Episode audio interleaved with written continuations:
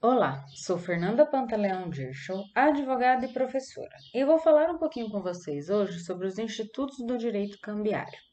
Para que se compreenda bem as regras e os princípios que aplicam-se neste ramo do direito, é importante compreender os atos, expressões, ou melhor, os institutos do direito cambiário. O que tratarei aqui com vocês hoje serão saque, endosso, aval, aceite, vencimento e pagamento. Todos esses institutos estão previstos lá no Decreto 57.663 de 1966. Ele promulga as convenções para a adoção da Lei Uniforme de Genebra, que é a lei a âmbito internacional que trata dos títulos de crédito. O primeiro que falarei será sobre o saque. Ele é o ato de criação do título de crédito, é a emissão do título. O efeito deste título é o de vincular o sacador, aquele que emite o título de crédito, ao pagamento dele, ok? Vamos agora para o aceite. O aceite é um instituto que se refere ao ato realizado pelo sacado que demonstra concordância em efetuar o pagamento do título de crédito, ou seja, aceita a ordem de pagamento. A formalização desse instituto é pela simples assinatura do no anverso. O que, que é anverso? Anverso é a frente do título de crédito, só que também é possível realizar o aceite no seu verso. A forma de identificação do aceite é pela própria expressão aceito ou outra equivalente. A mera emissão e endereçamento não significa a obrigação, sendo necessário e fundamental o aceite para que haja o vínculo de obrigatoriedade do sacado ao pagamento. No geral, o aceite é um ato livre e de espontânea vontade, sendo que a sua obrigatoriedade ela teria uma exceção quando se diz respeito da duplicata. A função do aceite é proteger os direitos do tomador, aquele que é o beneficiário, e, a, e o efeito dessa, de uma eventual recusa é antecipação do vencimento do título. Dentro do Instituto do Aceite, nós temos também o aceite limitativo e o aceite modificativo, que são modalidades que se referem ao aceite parcial, o aceite limitativo ele vai acontecer quando o aceitante concorda em pagar apenas uma parte do título, enquanto o modificativo refere-se à possibilidade de que o aceitante altere qualquer dado existente no título, como local de pagamento, por exemplo. É importante compreender que os dois aceites, tanto o limitativo quanto o modificativo, vão possibilitar vão fazer com que haja a antecipação do título e o aceitante se vincula aos exatos termos delimitados. Vamos falar então do próximo instituto? É o endosso. O endosso é um instituto do direito cambiário muito importante. Ele se refere à forma, o ato de transferência do crédito representado por um título à ordem. É a forma de transferir todos os direitos do título. O endossante é aquele que efetua a transferência, enquanto o endossatário vai ser aquele que recebe a transferência, sendo que apenas o credor pode endossar.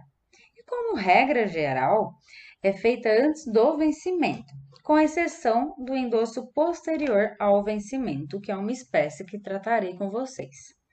Os efeitos do endosso são transferência do crédito e vinculação do endossante ao título. Importante lembrar, o cheque ele admite apenas o endosso, enquanto os demais não possuem limitação quanto ao número de transferências. Nota promissória, letra de câmbio, né? Não há transferência limitativa para estes outros títulos. Lembrando também da duplicata. Quando falamos de transferências, lembramos também da importância de diferenciar endosso de cessão de crédito. O endosso é a forma de transmissão própria dos títulos de crédito, ou seja, vincula-se ao regime jurídico cambiário. Enquanto que a cessão de crédito é para qualquer outro crédito e é observada pelo regime civil. Outra diferença é em relação à ciência do devedor. No endosso, não há necessidade de comunicação sobre a sua transmissão ao devedor, enquanto que na sessão de crédito, o devedor ele tem que ter ciência, ele deve ser comunicado sobre o ato de transferência. As espécies, então, vamos ter aqui o endosso em preto, que é aquele que identifica o endossatário, quem recebe o crédito. O endosso em branco ou ao portador não identifica o dossatário, o endossatário, e com isso torna-se um título ao portador, ou seja, o credor é aquele que tiver a sua posse. O endosso posterior ao vencimento, também chamado de póstumo, é aquele realizado depois da data de vencimento do título, tendo os mesmos efeitos do endosso realizado anteriormente. Mas se o endosso se der posteriormente ao protesto por falta de pagamento, ele produzirá efeitos apenas para uma cessão de crédito. O endosso calção acontece quando o título é dado como garantia, como por exemplo, como penhor. Só que nessa hipótese não a transferência da titularidade definitiva do crédito ocorrerá apenas se não houver o cumprimento da obrigação garantida. O endosso sem garantia é aquele que proíbe outros endossos após ele, que desobriga o endossante quanto ao pagamento a outras pessoas caso haja transferências subsequentes. E por fim, o endosso mandato, que é aquele que não transfere a titularidade do crédito, apenas dá legitimidade ao seu possuidor, aquele que é o mandatário ou procurador, para que efetue o recebimento do título.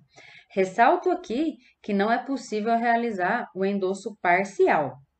Ele é nulo, conforme previsto lá no artigo 12 da Lei Uniforme de Genebra. Vamos agora então para o aval. O aval é uma obrigação firmada por um terceiro avalista que é o terceiro co-devedor, com o avalizado, que é o devedor principal. Nesse sentido, o avalista, tanto avalizados são responsáveis ao pagamento do crédito. Se o avalista tiver que honrar a obrigação diante da falta de pagamento do devedor avalizado, ele tem o direito de voltar-se em regresso contra o avalizado para reaver o respectivo valor. O aval é uma garantia cambial do, do direito cambiário propriamente e é autônoma com relação à obrigação do, do avalizado. Ou seja, uma invalidade da obrigação principal não invalida a obrigação do avalista. Ressalto aqui a diferença entre aval e fiança. Fiança é uma garantia não cambial, que é comum do direito civil, e é acessória com relação à obrigação do afiançado, isto é, se houver a invalidade da obrigação principal, a obrigação do fiador, que é acessória, também ficará invalidada. Bem, vamos então para as espécies do aval. O primeiro é o aval total ou completo. É aquele que garante de modo integral o valor do título de crédito. Temos também o aval parcial, que restringe a garantir apenas uma parte do valor do título. Destaco que o Código Civil, no artigo 897, parágrafo único, veda o aval parcial. Porém, o artigo 30 da Lei Uniforme prevê o aval que pode ser dado no todo ou em parte do valor do título. Em razão de lei especial prevalecer sobre a lei geral, considera-se, por alguns autores, a possibilidade do aval parcial. Temos também o aval em branco, que é aquele que não identifica o avalizado, e nesse caso, conforme dispõe o artigo 31 da Lei Uniforme, o sacador será considerado o avalizado.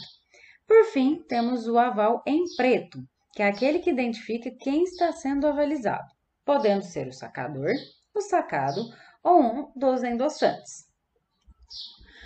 O vencimento, nosso penúltimo instituto, ele é o advento pelo qual o crédito se torna exigível, por ter chegado o dia, o mês e o ano.